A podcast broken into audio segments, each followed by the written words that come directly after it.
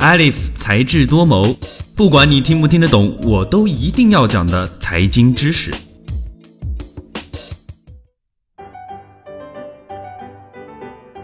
股票市场是自发形成的，它们形成的过程和你家小区门口的蔬菜市场一样自然。早期人们在咖啡馆里交易股票，然后逐步发展出专业的交易场所。这种自由一直延续到一九三三年。一九三三年和一九三四年，美国连续颁布了两套法律，并于一九三四年成立了全国性的证券市场监督机构 U.S. Security and Exchange Commission，美国证券与交易所委员会，简称 SEC。下面我们就通过一些小问题来揭开 SEC 的神秘面纱。首先，SEC 究竟是什么呢？SEC 是美国政府的一个独立机构。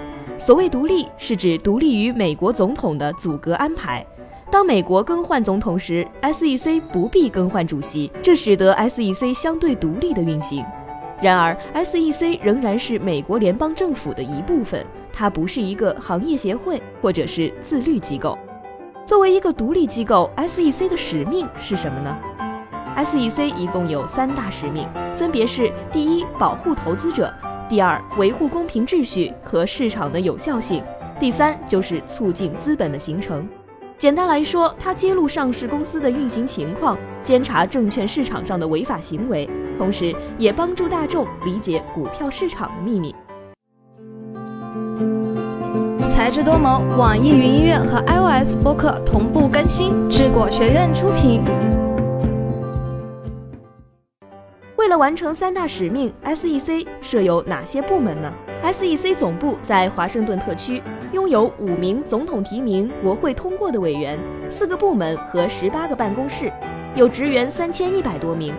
另外，在全国还有十一个分支机构，委员的任期为五年，在委员会中依次替换，所以每年的六月五日都有一个更新。这五个人中，总统要指派一名主席出来作为最高的决策者。他们主要执行以下职责：解释联邦证券法，修正已有的证券法律，加强实施法律法规。当然，这些会议要在一定程度上接受媒体的监督。有责任就有相应的权利。那么，SEC 又有哪些权利呢？SEC 有行政权、立法权和执法权。正如前面所说，它是一个非常独特的政府部门。它可以直接对举报或者可疑交易行为进行调查，可以在调查结束后发起诉讼，也可以直接发布行政处罚。SEC 有它专门的调查人员，可以独立于地方警察或者 FBI 进行调查。值得庆幸的是，SEC 没有它自己独立的监狱。那么，我们可以从 SEC 得到些什么呢？我们可以免费获得上市公司的季报、年报等公开信息，也可以获得 SEC 提供的关于投资理财的免费教育服务。最后，我们还可以向 SEC 举报违法交易、涉嫌股票诈骗等等行为。听到这里，你也许会问：这么多年来，SEC 做的究竟怎么样呢？SEC 目前来说做得不错。美国的股票市场是全球最为活跃的股票市场，SEC 在全球拥有很高的声誉。全球许多国家的证券监管机制都是模仿 SEC 来设置的。